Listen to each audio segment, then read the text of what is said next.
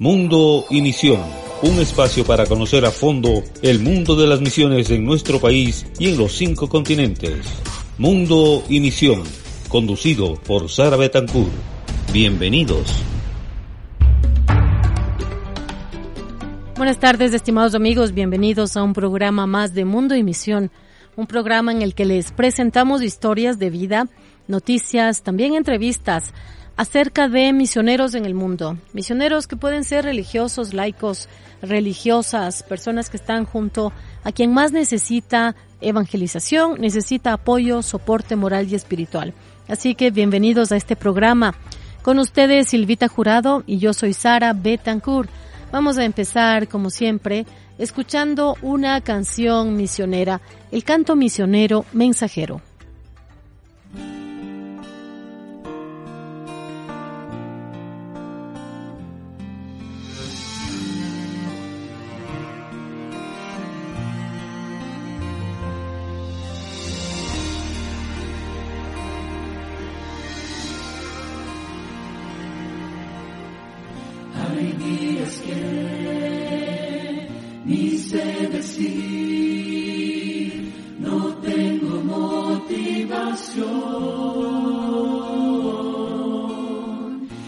siento en mí dolor sin fin, no sé cuál.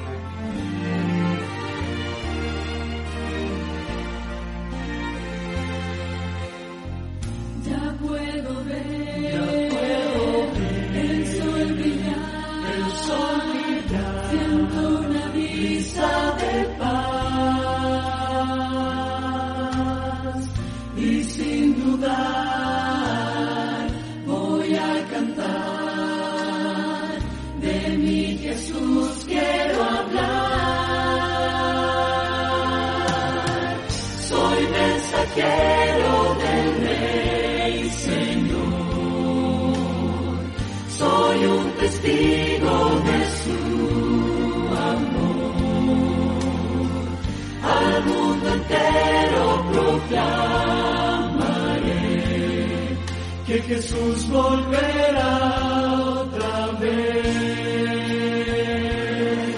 que Jesús volverá otra vez. Soy mensajero del Señor, soy un testigo de su amor. Al mundo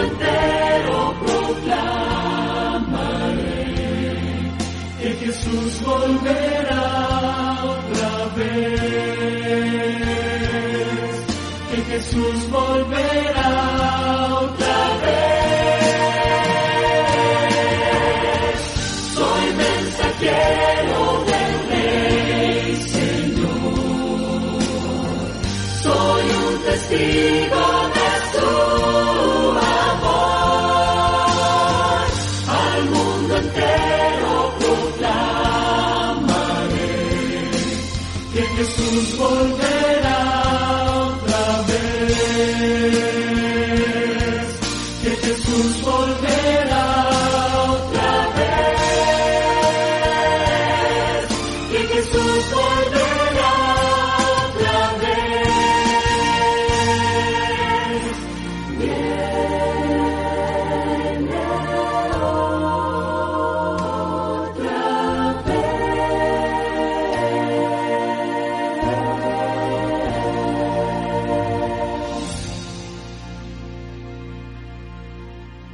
Mundo y Misión. En esta ocasión nos encontramos Daniel Peña en la parte técnica, yo soy Sara Betancourt y está del otro lado de la pantalla, gracias a la tecnología, gracias Daniel, con el padre Moacir Goulart, no sé si estoy pronunciando bien su nombre padre, con sí, vamos a. Moacir Goulart de Figueredo.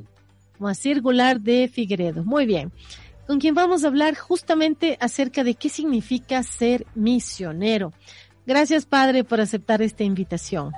Gracias, Sara. Um saludo para Daniel e a todos que escutam a Rádio Católica.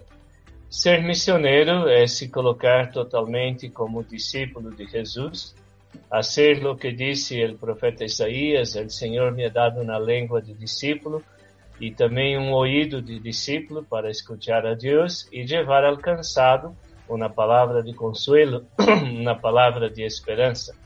Ser missioneiro é estar sempre em caminho, assim como Jesus, que salia e por meio do caminho anunciava o reino de Deus. Ser missioneiro é assumir, sobretudo, esta atitude de Jesus, o peregrino del Padre, para anunciar a buena nueva del reino en medio de la humanidad. Padre Moacir, bueno, usted nos ha dicho unos, unos conceptos que son realmente nos dejan pensando, ¿verdad?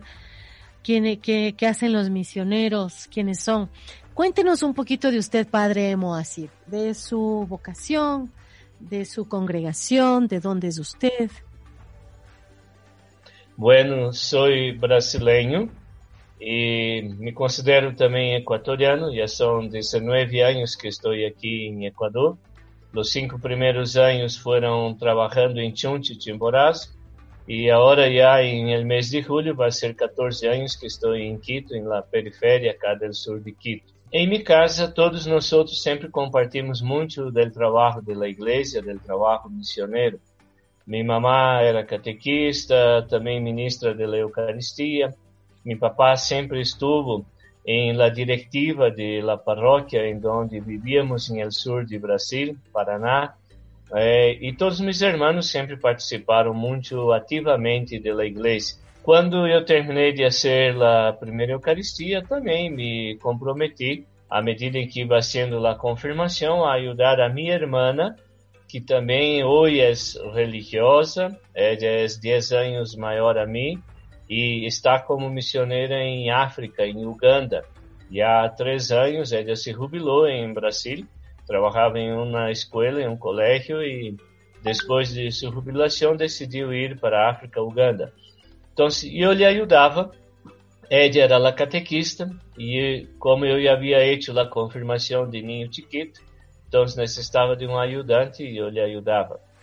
Em 1978, em nossa paróquia, houve um movimento muito grande para que todos pudessem ter consciência da celebração de la conferencia de Puebla y esto me impactó mucho.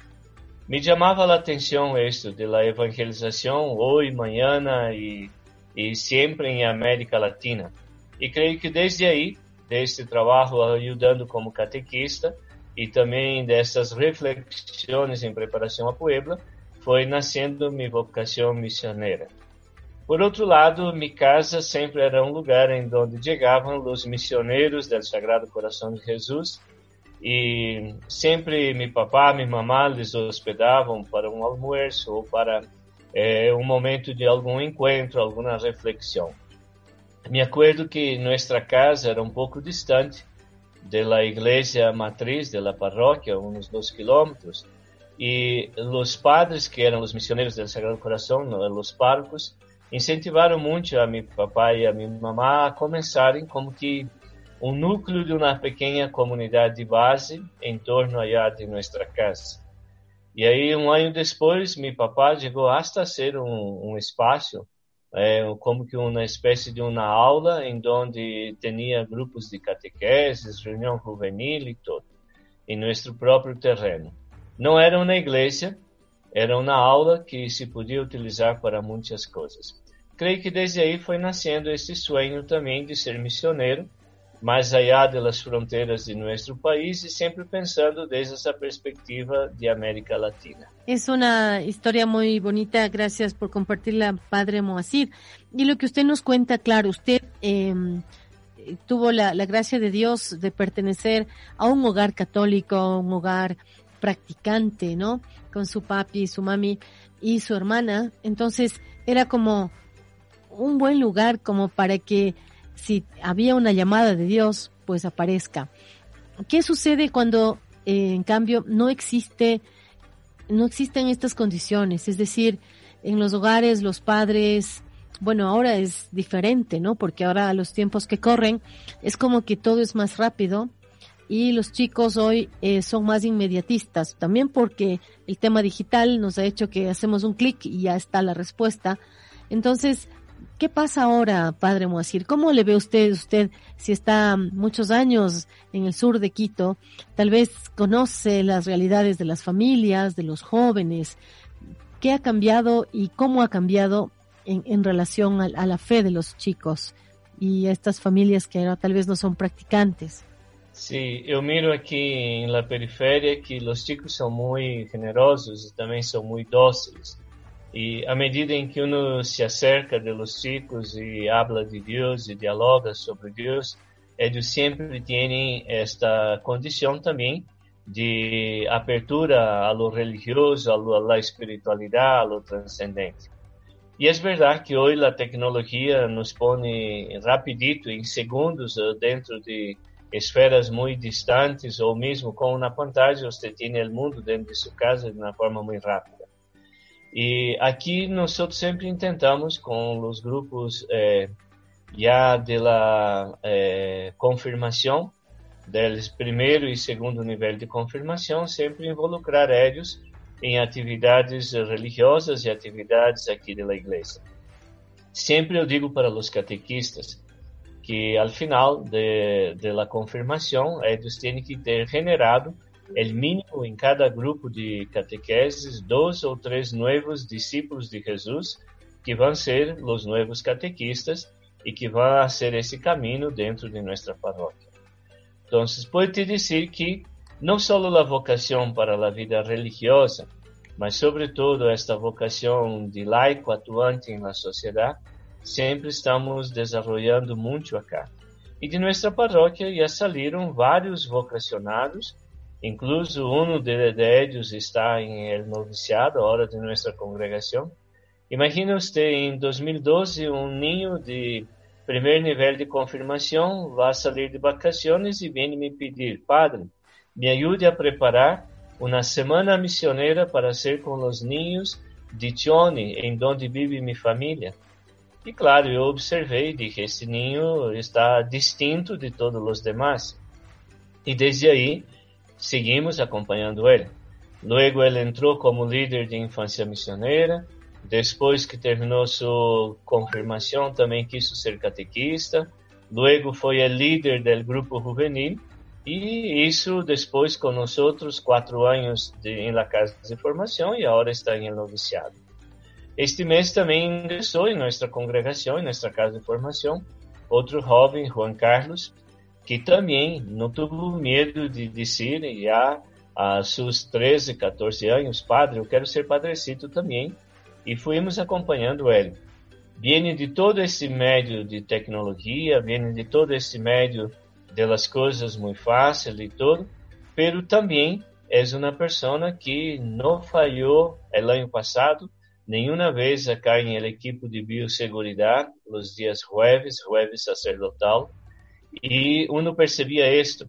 Mientras não estava entrando gente em la igreja, ele estava rezando também na porta da igreja. Então, eu sempre confio que quem chama é Deus e quem promove a vida e a vocação é o próprio Jesus Cristo. É, e quando Deus quer uma obra, sempre dizemos que os obstáculos podem se tornar os médios. Né? E para mim, a tecnologia ou o mundo atual não vai quitar nunca la acción que Dios hace en las personas. Sí, justamente a veces nos quedamos pensando y decimos, bueno, ¿y ahora? Pero como usted dice, pues padre, a veces también los obstáculos en realidad son oportunidades y a pesar del mundo digital o de lo que sea, cuando Dios llama, pues escuchar su voz. Padre, por favor, cuéntenos un poco acerca del carisma de la congregación de los misioneros del Sagrado Corazón.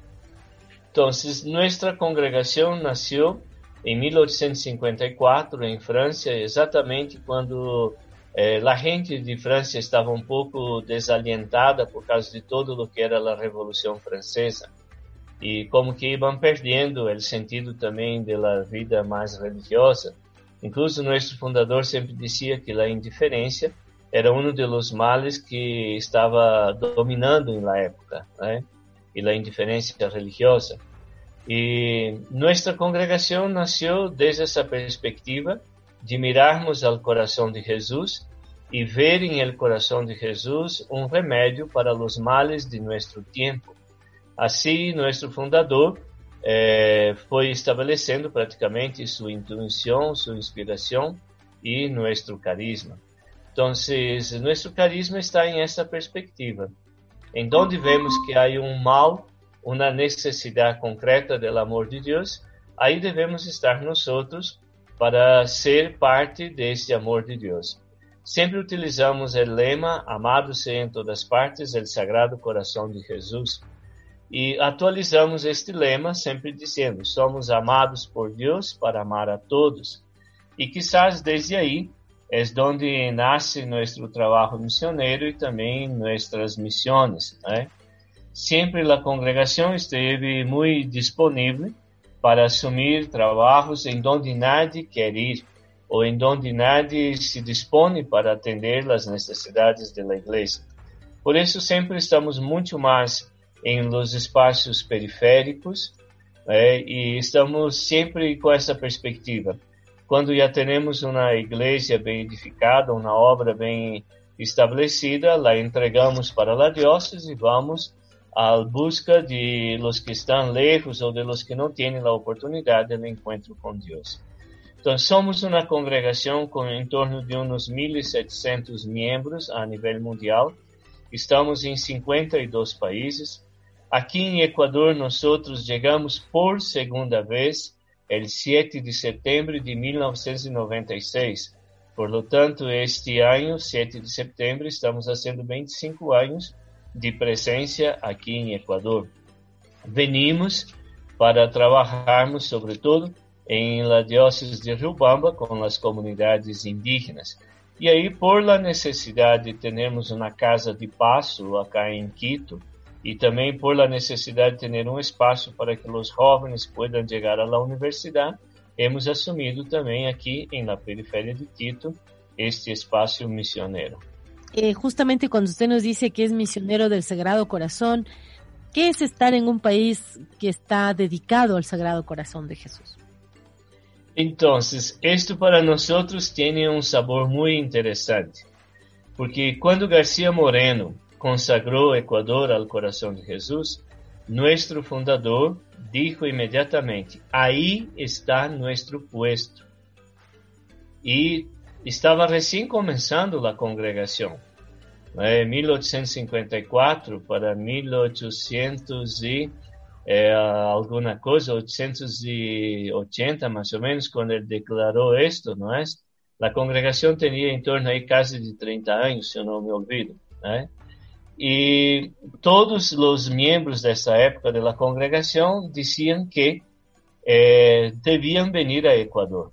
E de hecho, o Monsenhor Ordóñez, que era o arzobispo de Quito em esse entonces, foi a, a Roma buscar missioneiros para levar adelante esse projeto e esse sonho de colocar Equador todo bajo a proteção do Sagrado Coração e construir a Basílica. E aí, então, em Roma, notificaram a nosso fundador. E ele enviou um grupo de missioneiros para vir a Equador em 1886. E esses missioneiros estiveram aqui durante sete anos. Pero com a morte de Garcia Moreno, né? e também por tantas divergências com o governo liberal ou coisa assim, os membros da congregação regressaram à França. E aí, praticamente 110 anos depois, nós volvemos a segunda vez a Equador.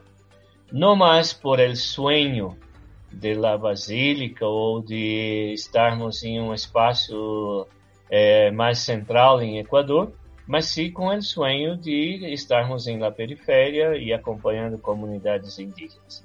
Então, para nós outros, é como que dar continuidade a este sonho do fundador, pero desde uma outra visão e desde um outro espaço. que es el espacio que tienen los misioneros, ¿verdad? Estar junto a quien más necesita, quienes tienen más carencias eh, espirituales, físicas, materiales. Entonces. Exactamente, exactamente.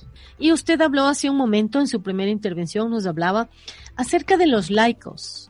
Cuando usted eh, nos cuenta que es un método que me parece lindísimo, que a los catequistas cuando terminan, ¿verdad?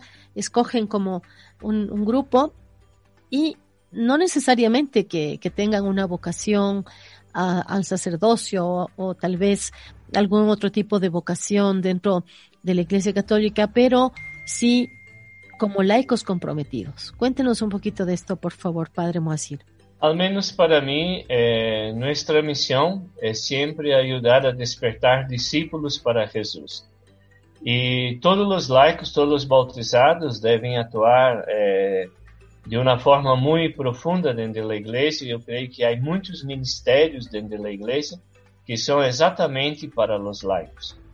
Eh, te dou um exemplo. Aí, por exemplo, aqui na igreja eu estava atendendo confissões e havia um grupo de laicos fazendo um momento de oração eh, em la igreja, de reflexão a partir da lecção divina, a partir do evangelho do dia.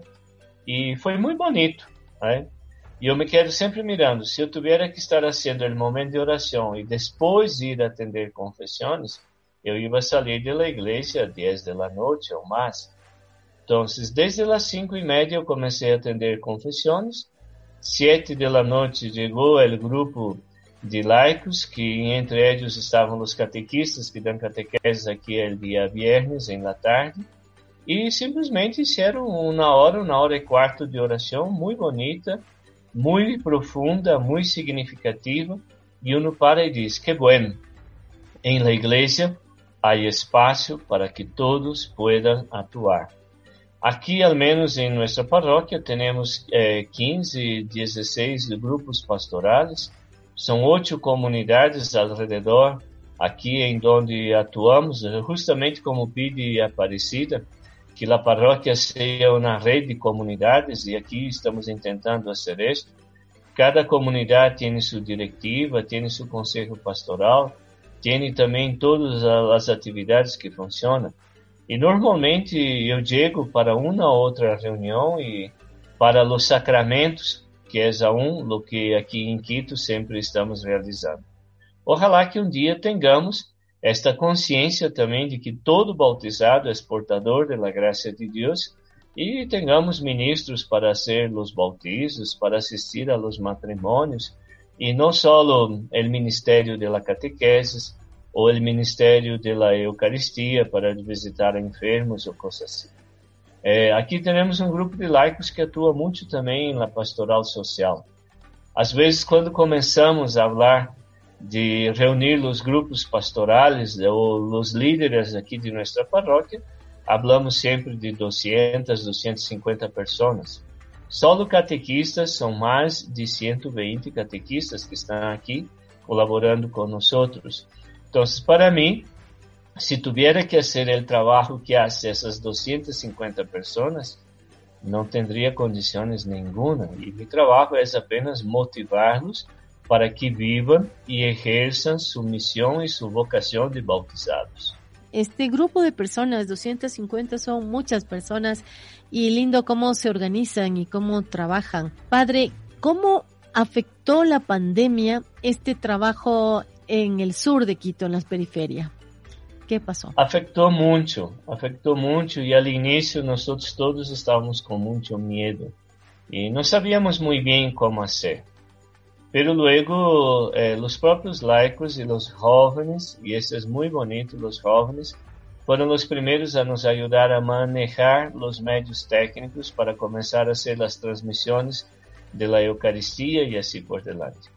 Nuestra iglesia matriz aquí se quedó casi como que un escenario né, em onde sempre estávamos preparando coisas.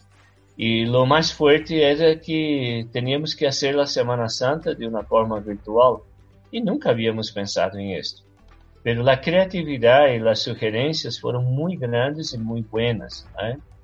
Luego, em el mês de julho, agosto, quando começamos a reabrir a igreja, nunca tivemos dificuldade e sempre estivemos muito bem organizados. Né? Claro que tivemos que multiplicar atividades celebrativas por el aforo reduzido, pero hemos hecho eh, un, un, buen trabajo en ese sentido de la bioseguridad, de tenermos personas muy conscientes en la puerta de la iglesia para poder ayudar a controlar a entrada y salida de personas y así por delante. Por ejemplo, esse domingo, domingo de Ramos, nosotros tuvimos cinco misas aqui la igreja para poder atender a toda a demanda e sabíamos que não atendia a todo.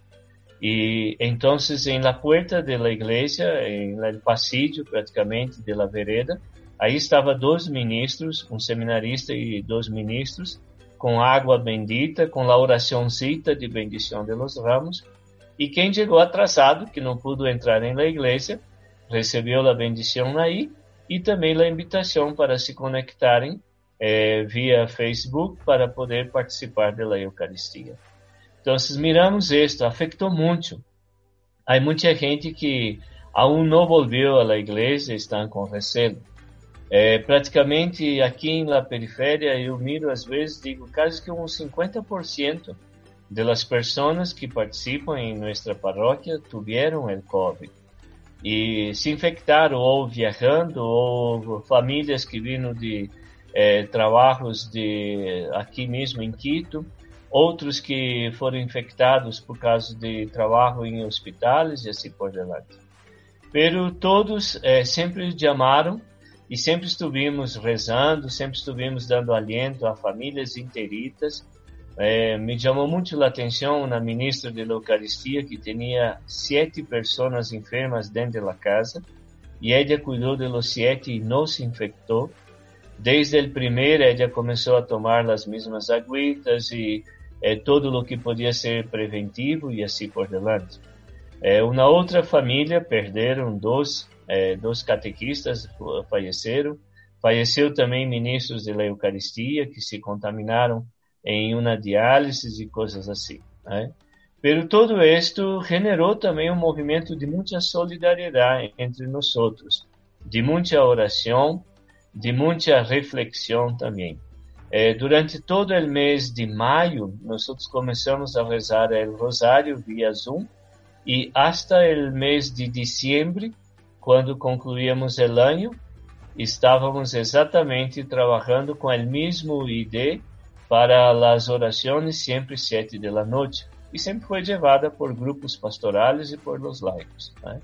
Então, nos afetou bastante, sobretudo Vemos muita gente aún que está triste, que está de luto, que está sofrendo, pero de outro lado também há muito movimento de esperança.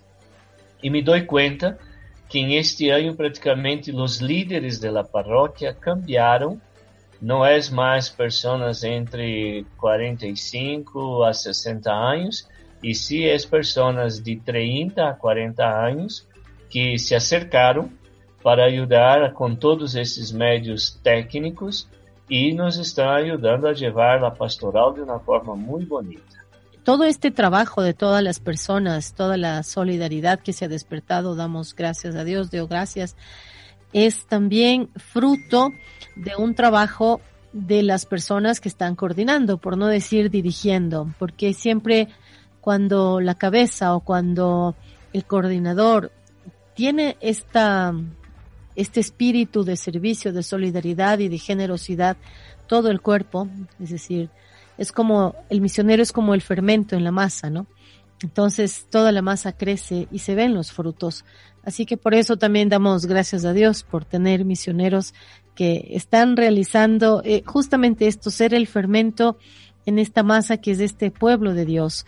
Y muchas gracias por contarnos porque todo lo que usted nos dice, pues Padre Moacir, nos da mucha esperanza, ¿verdad? Nos da mucha esperanza en que hay solidaridad, hay generosidad y están las ganas de, de organizarnos y de dar a los demás.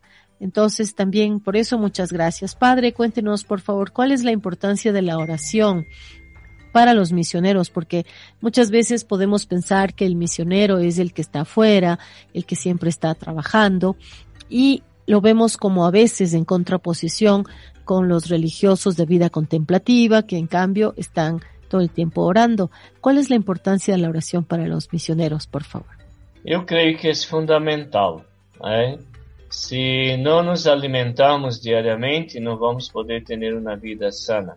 Si no buscamos en Jesucristo el ejemplo y el modelo del misionero del Padre diariamente, también nuestro trabajo va a ser un trabajo que no tiene mucho sentido, que no va a tener mucha fortaleza o unción, como decimos. ¿eh? Para mí la oración es el pan de cada día, es el, el alimento de cada día. Yo siempre miro para Jesús que actuaba todo el día y en la noche o en la madrugada también él se retiraba para rezar. Y miro siempre en su oración que parecía que era un camino de doble vía, porque se encontraba con Dios, actuaba y realizaba lo que Dios le pedía. Y porque actuaba, eh, volvía de nuevo a confrontar con Dios lo que estaba se pasando. Eu creio que também nós outros, se não vamos diariamente a um momento de oração frente ao Santíssimo, em um lugar reservado e dedicamos esse tempo não só para a leitura do Evangelho e para preparar as atividades pastorais, mas sim para entrarmos em lo profundo de nosso ser e aí dialogar com Deus. Se não hacemos isto, eu creio que seria quase que impossível poder desenvolver um bom trabalho missionário. Para mim, oração, Eucaristia, palavra de Deus, retiros, momentos assim bem profundo também de encontro com Deus, são mais do que necessários para poder fazer um trabalho missionário. Não há um missionário que pueda dizer que é missionário se não parte do exemplo e da palavra e do testemunho e da vida de Jesucristo. Havia um momento em que você nos dijo que sería bueno que todos nos demos cuenta que todos somos bautizados y si somos bautizados pues somos llamados. Entonces, ¿qué nos dice a todos nosotros, que laicos comprometidos o no, que nos están escuchando? Pues esto es muy importante, né? Cuando hacemos nuestro bautizo, no somos bautizados apenas porque tenemos que hacer una fiesta o porque tenemos que socialmente pertenecer à Igreja Católica. O bautismo é um compromisso de estar configurado com Jesus Cristo. E se Jesus Cristo é o missionário do Padre, todo bautizado também deveria ser missionário, deveria ser discípulo de Jesus. Né? É, sempre estou dizendo acá, não apenas venga à igreja para escutar o Evangelho, vuelva à casa este ano estamos com o ano B, o Evangelho de Marco, para que você pueda seguir a Jesus o ano interito. Isso é o que nos pede a liturgia. Não hagamos apenas de nosso momento de oração comunitário uma obrigação, porque se não vou à missa, Deus castiga, ou porque estou mal. Não. É uma opção para seguir a Jesus, para escutar, mirar o que Ele hace e como bautizado, não só cumpro o mandamento da igreja, ou, ou ir missa dia de festa e domingos de guarda, mas sobretudo eu quero ir alimentando minha vida como discípulo de Jesus. Então, ler o Evangelho diariamente ou hasta copiar o Evangelho diariamente é sempre uma forma de podermos crescer em esta espiritualidade e estarmos profundamente configurados com Jesus. Ese es un buen consejo entonces, padre, y es algo que podemos hacer todos, como habíamos dicho, pues ahora. Exactamente. Las herramientas digitales y sí, es verdad, antes teníamos la Biblia, ¿no es cierto? Y era nuestro libro, lo teníamos ahí, ver la edición de quién es y eso. aprender a leer capítulos y versículos, me acuerdo en la escuela nos enseñaban eso, cómo, cómo se busca en la Biblia, pero ahora también hay que aprovechar toda la tecnología, los medios que tenemos al alcance para también orar. Así que aprovechar estos medios, como nos ha dicho el padre Moacir, y es una gran noticia también, que actualmente los líderes de la iglesia donde usted está o los que están acompañando tienen entre 30 y 40 años y seguramente tienen bastantes conocimientos de reuniones por internet para poder también orar todos juntos cuidando, claro, las medidas de bioseguridad. También lindo lo que nos ha contado el Domingo de Ramos, cómo tuvo ayuda y cómo recibieron todos el agua bendita, la oración de las palmas si es que ya no pudieron entrar a la iglesia. Entonces es un ejemplo, Padre Mosir, de, de una iglesia viva, de una iglesia comprometida con el pueblo, siempre en el respeto de lo que nos exige la, la actualidad, ¿no? Estamos viviendo en tiempos de pandemia, pues tenemos que ser coherentes y consecuentes y es lo que ustedes están haciendo. Padre, ¿es posible preguntarle en qué sector se encuentran? Eh, eu estou em la paróquia El Buen Pastor de Turubamba. Estamos em el barrio Santo Tomás II. É acá bem cerca da paróquia civil de Guamani. Praticamente estamos ao lado de Cutulaua e também da paróquia del Verbo Divino de Calpítio. Né? Eh, nuestra parroquia está entre la Maldonado y la Simón Bolívar. Es prácticamente la última en este sector acá que hace lindero ya con el Cantón Mejía. Entonces sí es verdad que está muy al sur de, de la ciudad, ya mismo hace compras en Machachi el padre Moacir, porque está Sí, yo siempre digo que es más fácil ir a la Tacunga do que ir al centro de Quito. Esto es verdad, Padre, para las personas que, conocen nuestro país, las personas que nos escuchan y que conocen esta zona norte de la región interandina, pues sí, yo le creo que es más fácil ir a la Tacunga que ir al centro de Quito también por el tráfico y las congestiones. Y lo que nos dice, pues nos llena de esperanza, Padre. Le doy, le damos las gracias, pues, por, por su labor, por su presencia misionera, por ser, como digo, esa levadura que nos dice Jesús, ¿no? Que ser la sal, ser la luz en esta parroquia tan grande. ¿Cuántos parroquianos tiene Padre, más o menos? Bueno, aquí se habla de 50 mil habitantes en el sector todo de la parroquia. Eh, son muchos barrios y todo esto está en expansión, todo está en crecimiento. ¿eh? Eh, atualmente ya son ocho las capillas que tenemos en donde celebramos é, sendo que três delas consideramos como capilla viva é, por las personas, pero às vezes celebramos em casa barrial e às vezes também em el próprio céspede quando a casa barrial está sendo utilizada por outras atividades. Então são três que aún temos que ir construindo como templo. Pero a capilla viva ou a igreja viva que se reúne, que se encontra, esto sí, con sus líderes ya está formado. Aí falta agora irmos buscando os recursos para um terreno próprio e também para o tempo. Qué bien, padre. Y bueno, 50 mil personas son muchas personas también. Es mucha, mucha gente. Sí. Eh, são mais de 1.300 niños que estão inscritos acá em la catequesis como parroquia. Solo para você ter uma ideia. Claro, padre, es mucho trabajo y como usted dice, pues sin la ayuda de los laicos es realmente una carga enorme. ¿Cuántos misioneros están con usted, padre Moacir? Eh, nosotros ya estuvimos aquí siempre con dos eh, sacerdotes misioneros del Sagrado Corazón. A veces aquí tenemos personas que vienen para un periodo de seis meses o un año o que quieren hacer una pasantía. También ya recibimos a veces voluntarios. É, graças a Deus, temos duas comunidades religiosas também que estão aqui na paróquia e que colaboram muito. Né? E sempre estamos abertos para receber missioneiros. Né? Durante dois anos, uma missioneira que vinha de São Carlos Borromeu todos os sábados e domingos, nos ajudaram muito em uma área que aún não tem capilla, que se encontra em casas barriales e coisas assim.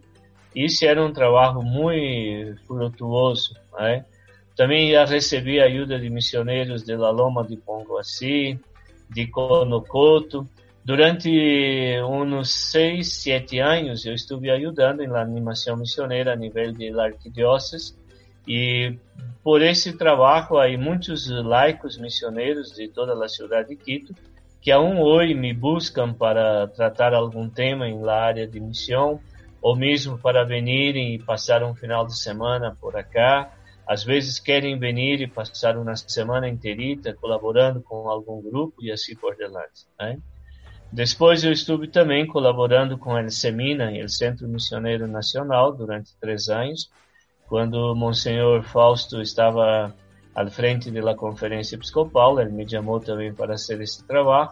E de aí também, às vezes eu recebo missionários que vêm de Sucumbios, que vêm de Puyo ou que vêm de Loja e que chegam em Quito e não sabem aonde ir e, ou não têm aonde chegar. E eu sempre digo, nossa casa está aberta como uma casa de passo para acolher todos os missionários que queiram ou que necessitem passar um período por acá.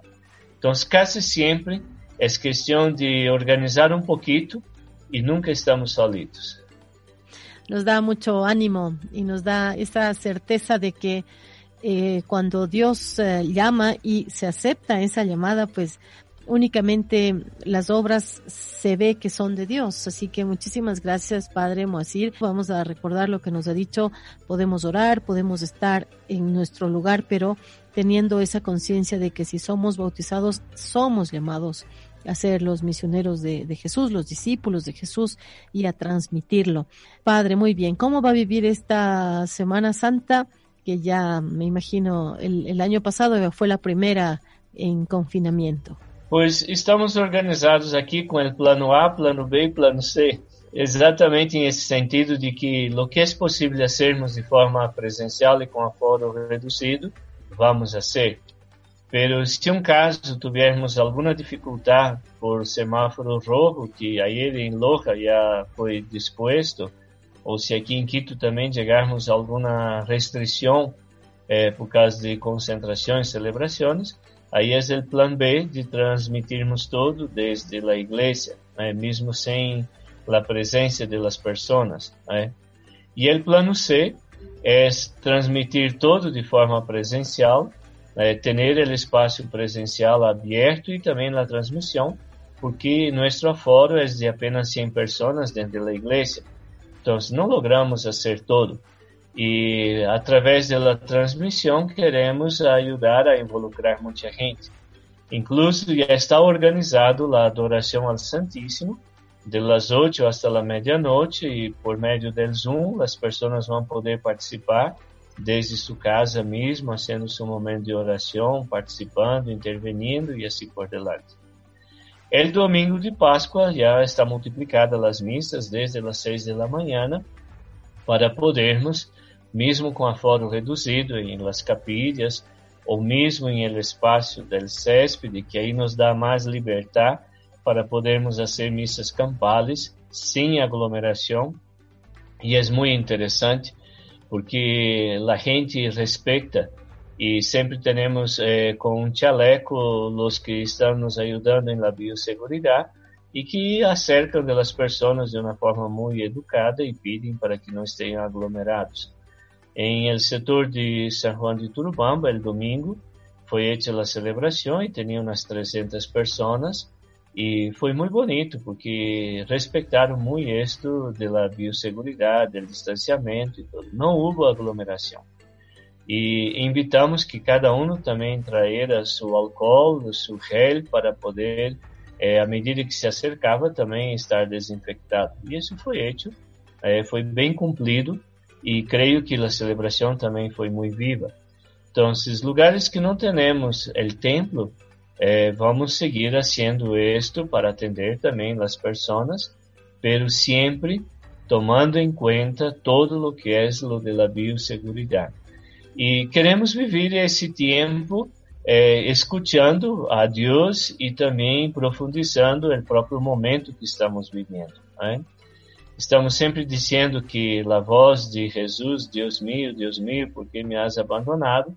É a voz de la gran maioria de las famílias de nossa paróquia também, seja por la enfermedade COVID ou seja por el desempleo. Né? Há muita gente que está lutando e está saindo porque assumiu de vender poucas coisas ou coisas de pouco valor eh, durante o dia para poder ter seu alimento em la noite. E essa é um pouco a realidade da periferia. Né? Não queremos em nenhum destes dias estarmos a mais de las oito, oito e meia com a igreja aqui aberta, por causa que também temos um pouquinho de recelo de roubos, de assaltos e se as pessoas estão circulando na calle podem serem vítimas de violência.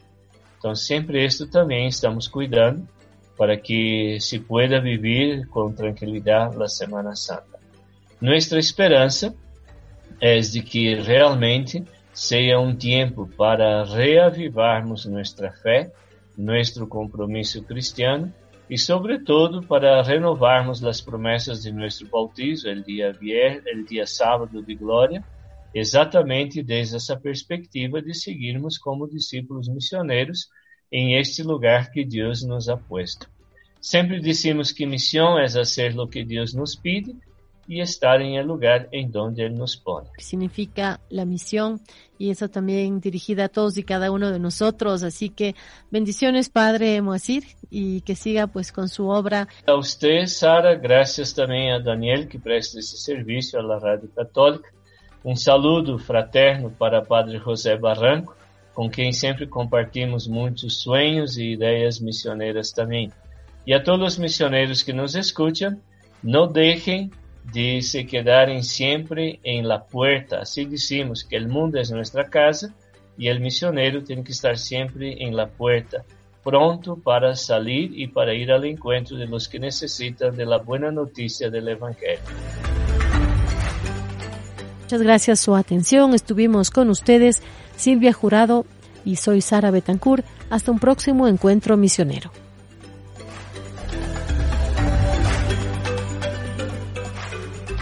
Radio Católica Nacional presentó Mundo y Misión, un espacio para conocer a fondo el mundo de las misiones en nuestro país y en los cinco continentes. Mundo y Misión, conducido por Sara Betancourt. Hasta la próxima.